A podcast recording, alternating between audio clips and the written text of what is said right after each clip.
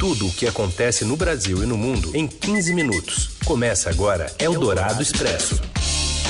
Olá, olá, seja muito bem-vindo. Está começando aqui mais uma edição do Eldorado Expresso. Você sabe, a partir de agora e em, nos próximos 15 minutos, você fica sabendo de tudo que é importante nesta quarta-feira. É isso aí, em podcast daqui a pouco, porque agora é ao vivo aqui pela Rádio Eldorado. Essa parceria do Estadão com a Rádio Eldorado, a dos melhores ouvintes. E eu sou Raíssen Abac, comigo está a Carolina Ercolim. E essas são as manchetes desta quarta, dia 10 de abril. 100 dias de governo hoje e agenda cheia para Jair Bolsonaro. Encontros com parlamentares, bate-bola com o presidente da FIFA e jantar com embaixadores árabes. A reforma da Previdência ainda não é um prato pronto, mas o governo espera convencer deputados a não mudarem o cardápio. E preparem os lenços, o Rei Leão está de volta aos cinemas. Eldorado Expresso. Bom, sem festa, né? O governo Bolsonaro completa, completa seis, 100 dias com avanços na agenda econômica e na infraestrutura, polêmicas, troca de ministros, queda na popularidade. Enfim, o presidente começou o dia no hospital das Forças Armadas, onde foi submetido a um exame programado de endoscopia e, de acordo com assessores, está tudo bem com o presidente. E em um esforço para reforçar o diálogo lá do executivo com o Congresso, a agenda do presidente prevê mais encontros com lideranças de partidos lá no Palácio do Planalto. Pela manhã, ele esteve agora com o deputado federal José Neto, de Goiás, líder do Podemos na Câmara. Também se encontrou com Luciano Bivar, né, presidente da legenda do próprio presidente, o PSL. A reunião teve a presença do ministro-chefe da Casa Civil, Onix Lorenzoni, responsável por toda a articulação política do Congresso. Também nesta quarta, Bolsonaro e Onix receberam o presidente nacional do Novo, o João Amoedo, e a agenda também prevê um acordo com o líder de governo no Senado, aliás, um encontro com Fernando Bezerra Coelho, do MDB. Aí no fim da tarde tem PSC, mais sopa de letrinha para outros é, líderes né, e representantes dessa sigla, Pastor Everaldo entre eles. E pela noite, Bolsonaro deve participar de jantar com 51 embaixadores de países árabes e muçulmanos. O compromisso foi anunciado ontem pela ministra da Agricultura, Tereza Cristina, e segundo ela, o jantar é um esforço para mitigar as desconfianças dessas nações relacionadas à promessa do presidente de mudar a embaixada brasileira em Israel de Tel Aviv para Jerusalém. Vamos ver o que vai rolar nesse jantar. Não, não pode carne de porco nem bebida alcoólica, hein? Pelas regras religiosas. Olha só, o Palácio do Planalto é palco agora também para um bate-bola entre o presidente Jair Bolsonaro e o presidente da FIFA, Gianni Infantino. Você acompanha os detalhes com o comentarista Robson Morelli. Olá, amigos! Hoje eu queria falar do encontro de dois presidentes: o presidente da República do Brasil, Jair Bolsonaro, e o presidente da FIFA, Gianni Infantino. Os dois têm um encontro agora no começo da tarde em Brasília para conversar sobre eh, as leis que vão reger a Copa América, a ser disputada agora no meio do ano aqui no país. Por exemplo, é bem possível que se possa tomar bebidas alcoólicas dentro dos estádios estádios de futebol durante a competição. Hoje no Brasil não pode isso em todos os estádios, mas durante a Copa América talvez isso seja permitido. Além disso, Infantino e Bolsonaro vão falar de um assunto que causa muita, mas muita polêmica no Brasil, sobretudo com a torcida do Palmeiras. É sobre o Mundial de 51. O Bolsonaro, todo mundo sabe, é torcedor do Palmeiras, esteve né, no último jogo do Palmeiras na conquista do Campeonato Brasileiro o ano passado, deu volta olímpica, pegou na taça, entregou medalha e ele vai falar com o Infantino também hoje sobre essa conquista. A FIFA já decretou que todos os times campeões de 1960 para frente são considerados campeões mundiais. Precisa agora reconhecer o Palmeiras em 51. O outro presidente, o Blatter, tinha reconhecido já. Agora mudou o comando, Infantino, a discussão volta à tona. É, é isso, gente. Um abraço a todos. Valeu! Valeu, Morelli! Sério que eles foram discutir se Palmeiras tem ou não Mundial? Só falta isso, né? Essa discussão. Porque não tem, né? Tem mais que Mundial. 51 é mais que Mundial. Certo. É o Dourado Expresso. Tudo o que acontece no Brasil e no mundo em 15 minutos. Foi o secretário especial da Previdência, Rogério Marinho, declarou aqui na Rádio Dourado que a tramitação da reforma da Previdência deverá ser votada na CCJ na quarta que vem, conforme previa o calendário. Reconheceu, contudo, que a aprovação da matéria depende do ritmo do Congresso Nacional e, por isso, tem trabalhado aí na articulação para virar votos dos seus ex-colegas deputados.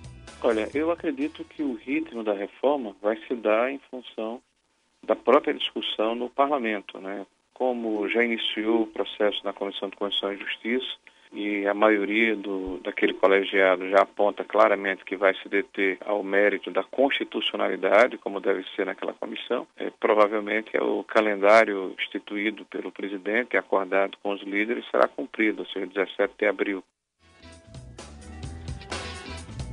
Hoje ele participa da instalação ali da comissão especial da reforma no Senado. Ontem o relator da reforma da Previdência na Comissão de Constituição e Justiça da Câmara, Marcelo Freitas, deu um parecer favorável ao projeto como um todo. É, mas a sessão em que ele leu o relatório foi, foi tudo menos normal, né? A confusão foi tamanha que em dado momento o PSL do presidente Bolsonaro votou por engano para tirar a reforma da pauta. Empolgado com o próprio discurso em defesa do porte de armas, o deputado Bino Nunes, presta atenção no nome, Bino Nunes, tem um Bino daqui a pouco, votou errado e teve de ser corrigido por assessores.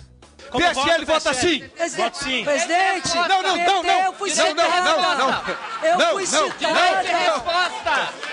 É emoção. Não, não, não. Voto Senhor não. presidente. PSL vota não. O não total. Não total. Tá uma cilada, Bino. Quem não se lembra, não? Pedro e Bino, né? Exatamente. Pedro e Bino. Carga pesada essa reforma. Carga pesada. Bom, a sessão acabou suspensa, né, pela suspeita de que o líder do PSL, o delegado Valdir, estava armado. Aí depois ele mostrou o coldre vazio, mas enfim, a CCJ se reuniu de novo hoje para tratar agora do andamento da reforma e quem acompanhou foi a repórter Camila Turtelli, direto de Brasília. Oi, Camila. Oi, pessoal da Rádio Dourado. Os membros da CCJ tiveram uma reunião hoje cedo para definir algumas regras de procedimentos para a fase de discussão da reforma da Previdência que vai começar na semana que vem no colegiado. Então, é, para dar um pouco mais de fluxo a esse debate, depois das muitas confusões que foram vistas aí na CCJ, eles definiram que o tempo de discurso para quem é membro da CCJ não vai poder passar 10 minutos. Antes esse tempo era de até 15 minutos. Para quem não é membro da CCJ, o tempo máximo é de 5 minutos, que antes era de 10 minutos. Eles também é, reduziram o número de participantes que não são membros do colegiado. Vão poder participar só 10 não membros a favor da, da reforma e 10 não membros contra a reforma. Bom, isso daí foi acordado tanto entre oposição quanto base, mas só vale mesmo essa questão de procedimento para a fase do debate. Já a fase da votação, que ficou indefinida se deve acontecer na terça ou na quarta, ainda não foi definida nenhuma regra e pode ser que, que a gente veja aí a oposição vindo com toda a força, com seu kit obstrução, para tentar barrar a reforma. É isso. Qualquer novidade, estamos aqui em Brasília. Um abraço. Eldorado Expresso. O corpo do homem fuzilado por engano por militares do Exército no Rio foi sepultado hoje lá na capital fluminense e os envolvidos no crime serão ouvidos agora à tarde pela Justiça Militar. Quem traz mais informações direto do Rio é o repórter Márcio Douzan. Oi, Márcio. Olá, Heisen, olá, Carol, olá a todos. O corpo do músico Evaldo dos Santos Rosa, morto a tiros por soldados do Exército no domingo, foi sepultado no fim da manhã desta quarta-feira no cemitério de Ricardo de Albuquerque, na zona norte do Rio. O velório, o sepultamento, claro, foi marcado sob o clima de forte comoção e de revolta. Nesse momento, início da tarde de quarta-feira, um grupo de familiares e amigos fazem uma manifestação em frente ao comando do Exército na Vila Militar. É, na parte da tarde, os 10 soldados que estão presos, acusados de participar da ação, é, passarão por uma audiência de custódia na Justiça Militar. A Justiça Militar tem jurisdição sobre o caso e será definido se eles continuarão presos ou o que acontecerá com eles. Eldorado Expresso. A gente continua no Rio, mas para falar sobre as chuvas que diminuíram, né? É, especialmente depois dos estragos que a gente viu aí. E também depois das vítimas. Ao menos 10 pessoas morreram por conta da tempestade que pegou o Rio de Janeiro nos últimos dois dias. As informações vêm com a Roberta Jansen. O Rio segue em estágio de crise dois dias depois do temporal que matou pelo menos 10 pessoas na cidade. A chuva continua caindo de forma intermitente no município, mas agora está bem mais fraca. Mesmo assim, vários pontos importantes da cidade seguem alagados. De acordo com o Centro de Operações da Prefeitura, nove vias importantes seguem ainda interditadas por conta dos efeitos da tempestade, a grande maioria na Zona Sul e na Zona Oeste. Alguns bairros da Zona Oeste, como o Jardim Maravilha, segue completamente alagado. A previsão para hoje à noite ainda é de chuva forte e a Prefeitura manteve a recomendação para a população se manter abrigada e evitar deslocamentos desnecessários. A perspectiva de mais chuva se mantém até domingo. Eldorado Expresso. Ou se alguns preferirem ficção científica, não, parece que não é ficção, porque as primeiras imagens de um buraco negro construído a partir de dados coletados por observatórios em todo o mundo foram reveladas hoje. E a Carolina escreveu e eu vou, eu vou ler do jeito que ela escreveu. Sabe como ele é? Interrogação. Negro. Um círculo escuro no meio de um disco resplandecente. É importante porque, além de ser o primeiro registro na história da astronomia, também captura algo muito longe da Terra. O buraco negro está no centro da galáxia, da galáxia M87, a cerca de 50 milhões de anos-luz aqui da gente, logo ali. É, ele tem 40 bilhões de quilômetros de diâmetro, cerca de 3 milhões de vezes o tamanho de nosso planeta e é descrito pelos cientistas como um monstro. E, por natureza, são impossíveis né, de serem vistos a olho nu, né, por serem muito densos, a luz não consegue escapar, mas teve esse registro hoje feito do primeiro bu buraco negro da história. Deu quebra de página, por isso que eu não li o resto, mas obrigado.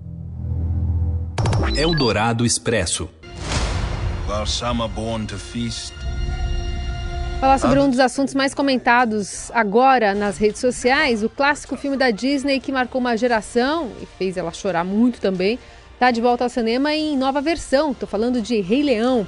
Depois do primeiro trailer do remake em live action de O Rei Leão, deixa muita gente impressionada. Agora um novo trailer foi lançado durante o Super Bowl. O longa não será uma cópia exata da animação, todo mundo deve se lembrar, né? E vai ter momentos inéditos e que mostram a evolução tecnológica da indústria do cinema.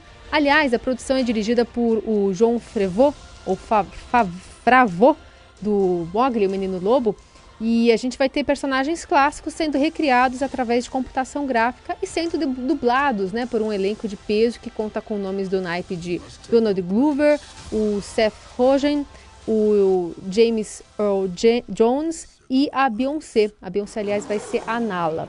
Então é um dos assuntos mais comentados e a gente ouve um trechinho desse trailer.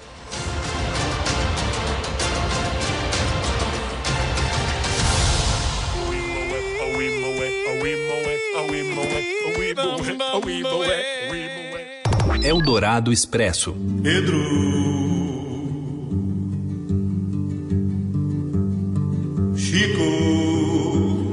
Dorival Caymmi, né? O documentário Dorival Caymmi, um homem de afetos, está em cartaz desde na 24ª edição né, do Festival Internacional de Documentários e as sessões são agendadas e seguem até sábado nas cidades de São Paulo e Rio de Janeiro.